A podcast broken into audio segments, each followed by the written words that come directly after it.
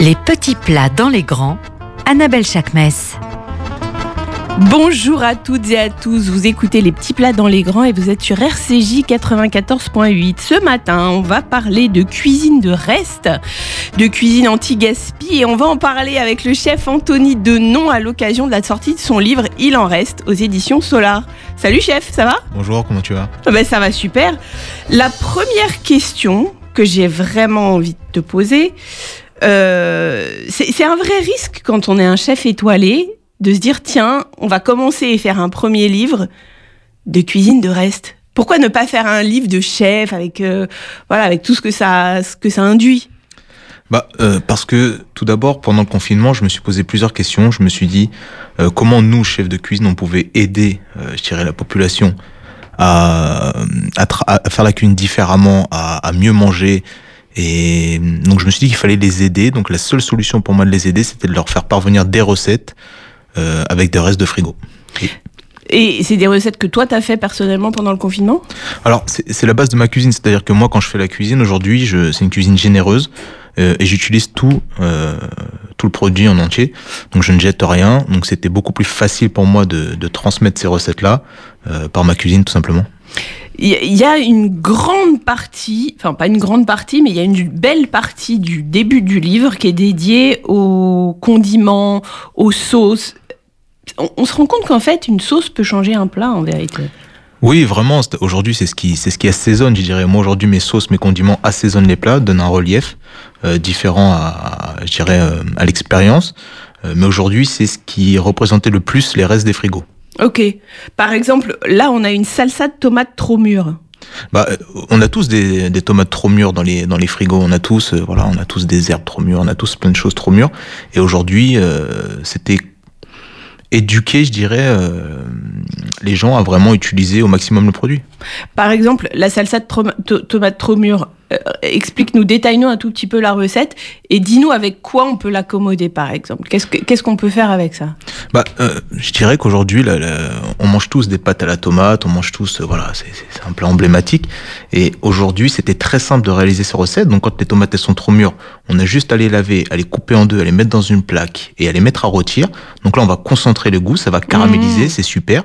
Ensuite, on a juste à mixer et assaisonner nos pâtes, ou même un riz, ou même une bolognaise, ou des tomates farcies. Enfin voilà, c'est, on peut tout faire. Alors, t'as aussi une salsa verdée au reste d'herbes de frigo. Je vois que, en plus, vraiment pour le coup, euh, bah, ça, ça peut nous servir vraiment parce que, enfin, toutes les recettes, c'est débile ce que je dis, toutes les recettes peuvent nous servir vraiment. Des, on a tous des herbes qui sont en train de finir leur life euh, au fond du frigo. Donc, comment ça se passe là? Bah, euh, aujourd'hui, il fallait trouver une, une recette de sauce euh, qui arrive à assaisonner les légumes, parce que souvent, voilà, déjà, c'est pas tout le monde qui aime les légumes, mais il fallait trouver un moyen d'assaisonner, d'apporter, euh, je dirais, un relief différent aux légumes, grillés ou pas grillés. Et aujourd'hui, toutes ces herbes qui sont fanées, euh, juste de les mélanger, de les travailler, de les mixer ensemble, apporter vraiment un relief un peu plus végétal, un peu plus gourmand aux légumes. Alors, j'ai eu envie de demander son avis sur le livre à mon auditrice de référence, la personne qui donne son avis le plus précis et le plus juste et sans concession. Madame, bonjour. Oui, bonjour. Vous êtes qui? Je suis ta maman et je t'aime. Bon, alors, parce que toi, tu es sans concession, donc tu vas nous dire un peu ce que tu penses en tant que ménagère de ce livre. Alors, euh, vraiment, merci beaucoup, monsieur, pour ce livre. Parce que je, je l'ai entre les mains depuis ce matin et je n'arrête pas de le re- regarder. Et euh, j'ai ouvert mon frigo et je lui ai dit à nous deux maintenant. J'ai regardé mon pot de fromage blanc. J'ai regardé euh, tout. ce- euh, j'ai ouvert mon bac à légumes. Oh, merci, merci. Il arrive à point. Il arrive à point. Bah, elle n'est pas toujours euh, gentille et, et conciliable comme ça. hein. C'est pour ça ah que c'est important. Non, non, non, c'est vraiment un, un livre, c'est une pépite. Mais en, Vraiment. en quoi pour, T'as l'impression que pour une ménagère, ce livre peut t'a- peut t'aider à transformer le quotidien de, de façon différente? Tout parce qu'on a des restes partout dans notre frigo, de tout. De, je, je regardais de fromage, de croissants rassis. euh, euh, Mais c'est vrai qu'il y a une recette, chef, de, de, à la fin du livre, qui est la recette de Mi- Michaela. euh, ta, chef exécutive, enfin pas ta chef exécutive, mais ta sous-chef. Et, et c'est une recette de tiramisu avec des croissants De rassis. tiramisu. Exactement. Oui.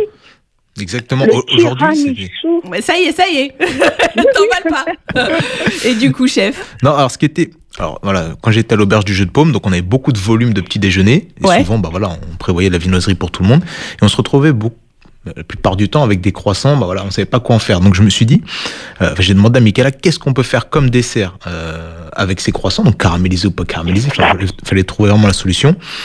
Et elle m'a dit, bah pourquoi pas un tiramisu donc j'ai dit, Bien bah, sûr. essayons de, de marier le tiramisu, qui est, bon, elle est italienne, donc c'était pas très facile de lui faire admettre, mais euh, de marier les croissants avec le tiramisu. Et ça a été un succès fou. C'est-à-dire, on remplaçait les biscuits cuillères Exactement. par. euh, Par les croissants caramélisés. Ok, Donc on avait toutes les textures qu'il fallait, c'était super. ok. Bon, en tout cas, maman, gros bisous. À très vite. Enfin, à tout à l'heure. Merci. Merci beaucoup, à bientôt. Bisous. Bye bye. Je vous en prie. Ciao. Au revoir. Il y a aussi, alors il y a une recette qui est une recette que j'ai adorée et qui va très certainement plaire à nos auditeurs qu'il faut que je retrouve, qui était le houmous de lendemain de couscous. C'est quoi ça? Mais qu'est-ce qu'il nous a fait? Ah Bah. voilà. Le, houmous de lendemain de couscous. Donc on est d'accord que, que, ben Et bah ça c'est une recette qui hyper facile en plus. hyper facile et qui est sortie des, des vacances. Parce que souvent j'ai un ami qui nous fait toujours des couscous quand on est en vacances et il fait toujours trop de pois chiches, trop de légumes, trop de tout. Et il sait pas quoi faire de tout ça. Donc je lui dis, bah écoute, au lieu de, de le jeter, au lieu que ça finisse à la poubelle, et ben on va faire un houmous et tu vas pouvoir nous inviter à l'apéro. Ah ben alors là. Et voilà, c'est super. Et alors, je tiens à préciser que pendant qu'on a shooté ce livre, parce qu'on a travaillé ensemble sur ce livre, pendant qu'on a shooté ce livre, on en avait fait du houmous de lendemain de couscous, mais il y en avait beaucoup. Donc, qu'est-ce qu'on a fait? On l'a mis dans des, dans des poches Exactement. et on l'a congelé et ça tient, mais hyper bien. Ça bouge pas. Mais tout ça, tout- tous les condiments tiennent super bien ou? Tout- tout- toutes les recettes, euh, je dirais, en grande partie peuvent se conserver au frigo, enfin au frigo, au, au congélateur, sous vide ou, ou même au frigo. dans des boîtes tupperware, c'est possible? Exactement. Le plus important, c'est pour les condiments verts de faire attention à la- au contact de la lumière. Ce C'est-à-dire? C'est-à-dire que tout ce qui est tout ce qui est mixé et vert avec un peu d'acidité a tendance à devenir marron. C'est-à-dire que si on le met au contact de la lumière, ça, ça oxyde la couleur, enfin ça oxyde complètement le condiment. Donc vaut mieux euh, l'entourer de papier aluminium pour vraiment le cacher de la lumière. Mais ça veut dire aussi que si on met de l'acidité dedans, et il y en a par exemple dans les condiments verts ou Bien dans sûr. la tomate, il y a du, y a du citron ou il y a de la, du, de- du vinaigre. Est-ce que ça, ça préserve de l'oxydation? Non, justement, ça accélère. Ça accélère la partie oxydation, mais c'est pas très important. Euh, Aujourd'hui, le plus important, c'est le goût. Euh, mais si on veut vraiment limiter cette oxydation, il faut vraiment le cacher de la lumière, c'est-à-dire l'en- entourer le Même dans le congèle quand c'est à l'abri de la lumière. Exactement. vois. Il faut vraiment l'entourer d'aluminium pour que voilà. Pour alors, il faut le mettre sous vide et euh, finir par l'aluminium. Il y a, il y a une autre recette qui va nous toucher particulièrement, c'est le caviar d'aubergine marqué. Ça veut dire quoi caviar d'aubergine marqué? Alors c'est tout simplement une aubergine qu'on. Alors quand elles sont trop mûres et qu'on sait pas quoi faire, euh, pareil. Bon là il faut il faut tailler les extrémités, ensuite la mettre dans l'aluminium, couper un petit peu et assaisonner avec de l'huile d'olive, du sel, un peu d'ail et tout ce qu'on veut en fait, et de la cuire au barbecue. Et, ça, et on mixe et ça y est, bisous. On mixe, on met même la peau qui est croustillante, c'est exceptionnel. Canon. On va continuer à parler de cuisine de reste et surtout de cuisine anti-gaspi avec la chef Alice Arnoux, qui est la chef du restaurant Rhizome, qui est une chef résidente. Alice Arnoux, bonjour, merci d'être avec nous ce matin sur RCJ. Bonjour, merci de me recevoir. Avec grand plaisir. Alors j'ai été bluffée par votre cuisine, Alice, parce que je- suis venue Merci. manger et on est vraiment sur ça. On est vraiment sur de la cuisine anti-gaspi. Comment on ne gaspille pas quand on est dans un restaurant? Euh, bah déjà, je pense que ça dépend vraiment de là où est placé le restaurant. C'est-à-dire que si on a un restaurant à la campagne et qu'on a un jardin et qu'on a des poules, euh, on, on transforme et on, et on donne aux poules, par exemple. D'accord. Ça, c'est genre le plus facile.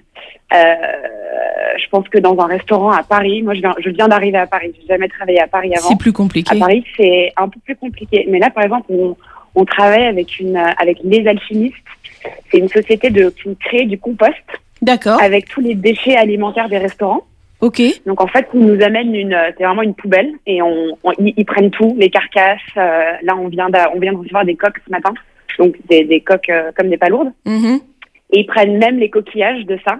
Ils prennent tous les trucs alimentaires et euh, ils le transforment en compost et après soit ils nous le ramènent ou alors eux ils le vendent ou ils le donnent à des jardins parisiens qui font pousser eux sur leur toit des fleurs comestibles etc. Donc c'est tout c'est tout un système de entraide euh, de compost. Mais euh, après nous euh, nous dans la cuisine ici par exemple euh, on fait un beurre travaillé le midi. Mhm. Donc euh, c'est un beurre qu'on aromatise avec des choses.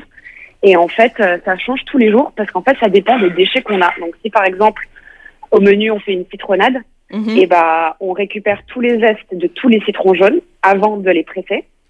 On les met à sécher. On- Après on les on les réduit en poudre et après on peut faire un beurre euh, de zeste de citron jaune par exemple. D'accord. Donc en fait, on peut aromatiser, on peut, il y a toujours matière à. Et c'est facile, par exemple, de, de euh, quand on les réduit en poudre, il faut qu'ils soient un peu secs, j'imagine. Euh, Pas forcément. bah, en fait, en fait, tout. hein, Il y a tellement de possibilités. La cuisine, c'est tellement pas une science exacte. On peut, on, en fait, on peut tout essayer. Et quand ça marche pas, eh ben, on, on, on repense et on change. Là, par exemple, euh, ce matin, j'ai fait un beurre euh, estragon persil. Ok. Donc, J'ai juste fait blanchir.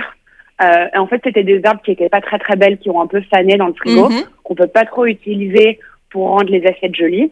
Bon bah on en fait quoi? Soit on les réduit en huile, donc on les mixe dans un thermomix ou dans un mixeur à la maison avec de l'huile pendant 10 minutes. Ça va rendre l'huile toute verte. Après on la passe dans un chinois étamine et on peut utiliser cette huile pour as- assaisonner nos salades. Ou alors on ou alors on mixe avec du beurre et ça fait comme un espèce de pesto mais plein de beurre et on Mhm. utilise ce beurre pour euh, faire des croutons ou pour juste manger un super bon beurre vert le matin quoi. Génial. Eh ben, merci beaucoup, Alice Arnoux du restaurant Le Ah. Rhizome d'avoir été avec nous ce matin sur RCJ. Avec grand plaisir. À très Bonne vite. journée. Au revoir. Au revoir. Chef, il y a plein de, de recettes qui sont assez. euh, En fait, euh, moi, comme j'ai à peu près mangé l'intégralité de ce livre, pour être très honnête, je peux vous conseiller plein de choses. Mais il y a une recette signature que tu fais depuis, euh, depuis toujours.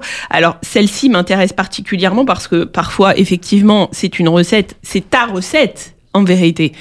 Et c'est une recette qui est à la fois simple, mais pas du tout quand on connaît la technique du truc, parce que c'est pas du tout de la rigolade, en fait, l'histoire qui est adaptable au fil des saisons, parce que tu peux la faire l'hiver, l'été, tout ça. Nous, on a des auditeurs qui vont pas manger de porc ou de fruits de mer, par exemple. Ça, c'est une recette qu'on peut faire totalement. C'est la recette des tagliatelles de pommes de terre au pesto de reste. Là, tu as choisi de la faire au pesto. Explique-nous techniquement comment se passe cette recette. Alors, en fait, il faut bien choisir la pomme de terre. Donc, euh, pomme de terre agria, c'est le plus simple pour faire cette recette. Il faut éplucher la pomme de terre et après la passer à la dérouleuse. Euh, si on n'a pas de dérouleuse, donc euh, passer tout simplement dans une mandoline, faire des, faire des tranches très fines Ok. et tailler en forme de tagliatelle. Il faut, On peut essayer avec l'économe ou par aucun rapport? Techniquement parlant, c'est tendu, mais on peut y arriver. Parce- En fait, techniquement parlant, c'est tendu parce que ça nous donne pas la même épaisseur partout. Exactement, mais euh, c'est jouable. Euh, mais après, il faut voilà, il faut blanchir ou pas les pommes de terre. Ça vraiment, ça dépend vraiment de la variété. Ok. Euh, et ensuite, voilà, il faut la cuisiner comme euh, comme une pâte vraiment, comme une pâte à la. À base, c'était la pâte carbonara. Donc on l'a cuite vraiment dans une crème de lard et puis on a ajouté les. Mais Voilà, nous, on va faire pesto de reste. Mais là, vous vous faites pesto de reste. Donc, euh, il faut vraiment sonder la pomme de terre pour pas qu'elle devienne purée.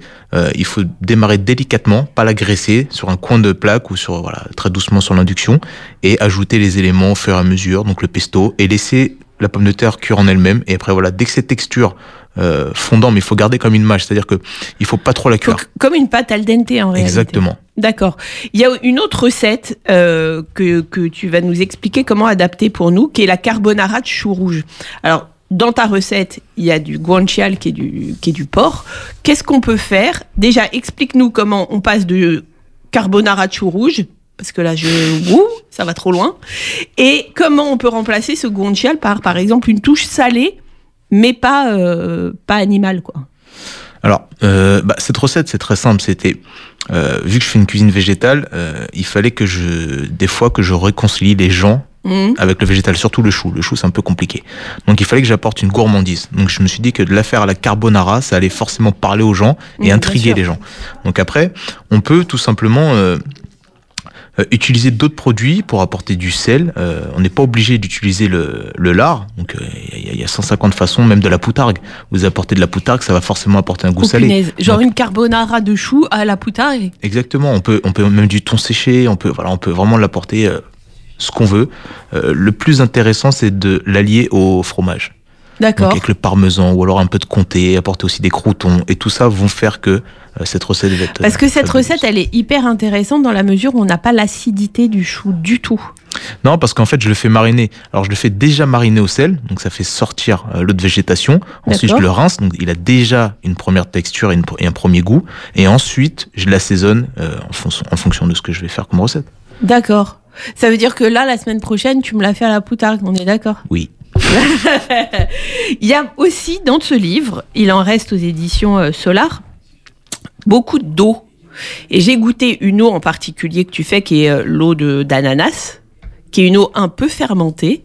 Là, il y a une eau détox au reste de salade de fruits. Comment ça se passe? Parce qu'elle était dingue. Mais elle était dingue dans deux, deux façons. C'est-à-dire qu'elle était dingue seule à boire comme ça. C'était vraiment très très bon. Parce que pas très sucré au final, mais extrêmement goûtu.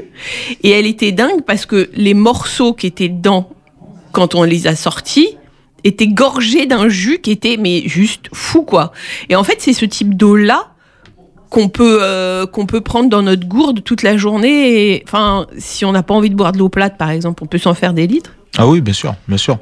Après, ce qui est intéressant dans cette recette, c'est encore une fois, c'est euh, quelque chose que ma femme fait souvent à la maison. Et ce qui me plaisait le plus dans cette salade de fruits, c'était le jus, en fait. Ouais. Donc, je me suis dit que tout le goût est dans l'eau. Mais c'est vrai. Je me suis dit voilà, il fallait que je trouve un moyen, euh, donc on- dans les épluchures, dans le reste de d'aromatiser les eaux, de les garder au frigo et d'avoir ce goût au quotidien.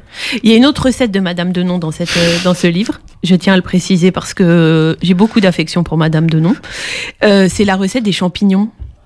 Exactement. Alors, c'est quoi ça hein? Alors, il faut savoir que je fais rarement à manger à la maison. Et un soir, elle m'a dit, j'ai préparé des champignons farcis. Je dis, oh là, qu'est-ce qui se passe? Et du coup, franchement, quand j'ai goûté cette recette, donc c'est pareil, voilà, elle a mélangé tout ce qui restait dans le frigo, donc des pignons de pain, de la roquette, euh, du boursin, et elle a farci les C'est champignons. super bon, hein. C'était magnifique. Ah ouais, c'est super bon. Non, c'est super bon parce que en fait, on n'a pas le sentiment de quelque chose de trop compliqué et à la fois, c'est quand même très cuisiné. Ouais, puis surtout que ça sert dans, dans, dans, dans plein de situations, en apéro, en entrée, en plat, c'est assez exceptionnel. Ok. Et alors, du coup, chef, euh, est-ce que ça, c'est des, des choses qu'on peut se faire à l'apéritif, par exemple? Il y a un kimchi de légumes, euh, enfin, non, pas un kimchi, des légumes vieux en pickles. C'est quoi ça? Alors ça c'est le reste de légumes. Voilà, encore une fois, c'est quand on a voilà, on a acheté- on a fait trop de courses, on a fait voilà, on a un trop plein. Il faut juste, euh, bon, bien sûr, respecter la recette et les conserver dans le vinaigre. Euh, c'est un mélange temps pour temps. Ok. Et ce qui va nous permettre euh, d'accompagner nos terrines, d'accompagner nos salades, d'accompagner certains, euh, certains riz. Ok. Là, Aujourd'hui, d'avoir un riz avec des légumes en pickles, c'est exceptionnel. Enfin, c'est vraiment quelque chose qui sert à, à toutes sortes de situations. Alors, une autre façon d'accommoder les restes, alors, pas forcément d'accommoder les restes, mais de ne pas gâcher, c'est le batch cooking. Et on va en parler avec Justine Piluso. Salut Justine. Salut Ça va? Ouais, ça va et vous? Ouais, Ça va super. Alors tu sors un livre qui s'appelle Batch Cooking aux éditions M6 Éditions, mais c'est, on est d'accord que le batch cooking te permet de gâcher le moins possible et tu, tu mutualises ton temps en fait. Exactement, oui, oui. Euh, le fait de cuisiner déjà à la maison euh, pour toute la semaine, ça permet de récupérer tout ce qu'on euh, ne sait pas quoi faire quand on cuisine tous les soirs. Euh, souvent, il nous reste euh, le cul du brocoli, euh, le cul de l'oignon, et tout ça, on sait pas trop trop quoi en faire. Et ben, quand on fait un batch cooking, on va mutualiser les mises en place, et comme ça, les culs d'oignon et les et les pieds de brocoli, hop, ça part dans une autre recette pour la semaine. D'accord. Et alors, est-ce que ça prend du temps? Comment ça se passe? Alors oui, bien évidemment, ça prend du temps, je vais pas mentir. Oui, mais ça prend du temps une seule fois. Exactement, une seule fois, une seule fois dans la semaine, euh, on va prendre le temps euh, de cuisiner en famille, euh, voilà, faire des petits ateliers, se retrouver autour euh, d'une activité primordiale dans notre vie, c'est-à-dire cuisiner gourmand. Ouais. Alors, ça veut dire aussi, Justine, et c'est une vraie question, est-ce que on peut faire du batch cooking pour une famille, par exemple, de 5-6 personnes? Ou est-ce que c'est plus pour des 3-4 Non, non, non. euh, je pense que c'est même plus adapté quand on a une grande famille. D'accord. parce qu'on va faire des grands plats. Euh, ma mère faisait pour neuf personnes et c'était c'était très simple. Elle faisait des très très gros batchs, euh, voilà, de petits bœufs bourguignons, de lasagne et c'était beaucoup plus simple. Euh, quand on est deux, trois, les quantités sont plus petites, donc c'est euh, c'est peut-être même un tout petit peu plus euh, difficile au niveau des quantités, euh, mais ça se fait, ça se fait très bien. Il faut juste s'entraîner. Euh, et, mais on, on s'entraîne avec toi sur Teva. Rappelle-nous. Alors, euh, l'émission, c'est sur Teva tous les dimanches matins à partir de 10h. Et, euh, et voilà, j'explique un petit peu euh, le principe, je donne mes, mes petites astuces.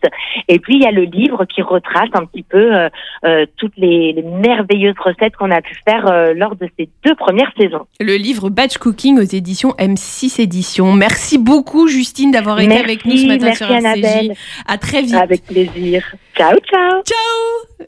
Alors, chef, il est temps de se dire au revoir. Ça a été un plaisir de vous recevoir, de te recevoir et de recevoir tout le monde euh, dans, dans cette émission ce matin.